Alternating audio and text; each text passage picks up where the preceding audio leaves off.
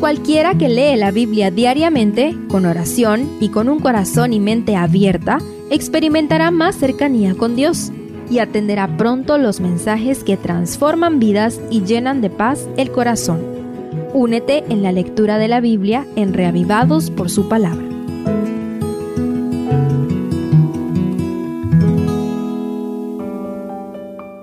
Segundo de Crónicas 19 Después del tremendo susto de la fatídica batalla al lado del impío Acab, Josafat regresó en paz a su palacio en Jerusalén.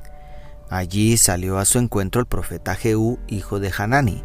Veamos lo que sucedió. El profeta salió al encuentro del rey Josafat con un mensaje doble. Por una parte, la reprensión. Al impío das ayuda y amas a los que aborrecen a Jehová. Por eso ha caído sobre ti la cólera de Jehová, declara el verso 2. Y por la otra, la felicitación. Pero se han hallado en ti cosas buenas, por cuanto has quitado de la tierra las imágenes de acera y has dispuesto tu corazón para buscar a Dios. Así dice el verso 3.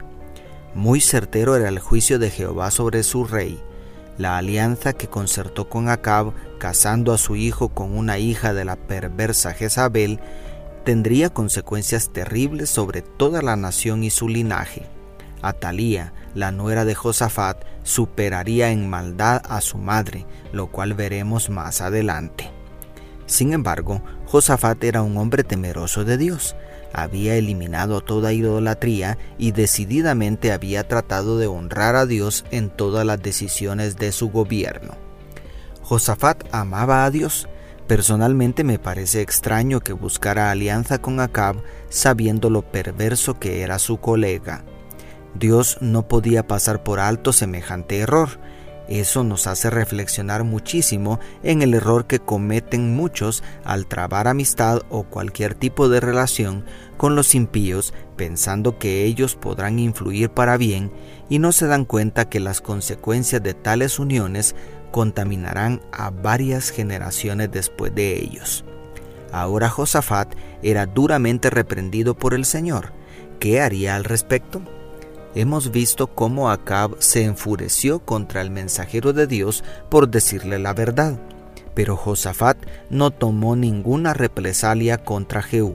Al contrario, el texto parece indicar que ya no volvió a tratar de ayudar al rey del norte y se concentró en ejercer su gobierno sobre Judá de manera que todo el pueblo se acercara más a Dios. Como un verdadero pastor del rebaño de Jehová, visitó a todo el pueblo según el verso 4. Puso jueces en todas las ciudades según el 5, y les ordenó que actuaran con justicia delante de Jehová según los versos 6 al 7.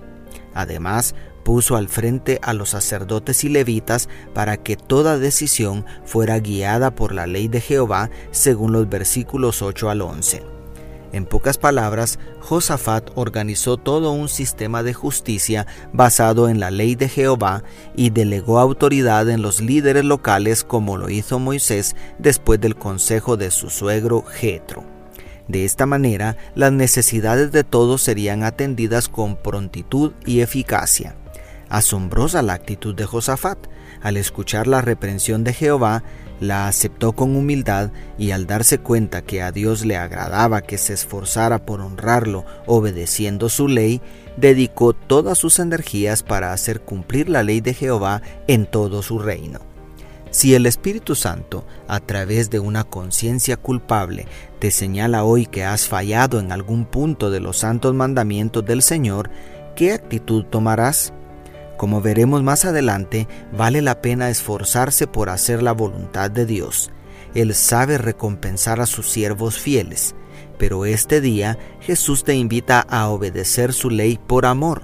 Si me amáis, guardad mis mandamientos, dijo en San Juan 14:15. Nos invita a hacer lo correcto por el simple hecho de que es bueno, porque como dijera San Pablo, sabemos que la ley es buena si uno la usa legítimamente, como dice Primera de Timoteo 1:8. ¿Te imaginas la transformación de toda la nación al obedecer los mandamientos de Jehová? Toda vez no usemos la ley como un medio de salvación, sino como el camino recto que debemos andar para gloria de aquel que dio su vida por nosotros, entonces los diez mandamientos serán un sabor de vida para vida para quienes aman a Dios como Josafat. Dios te bendiga, tu pastor y amigo Selvin Sosa.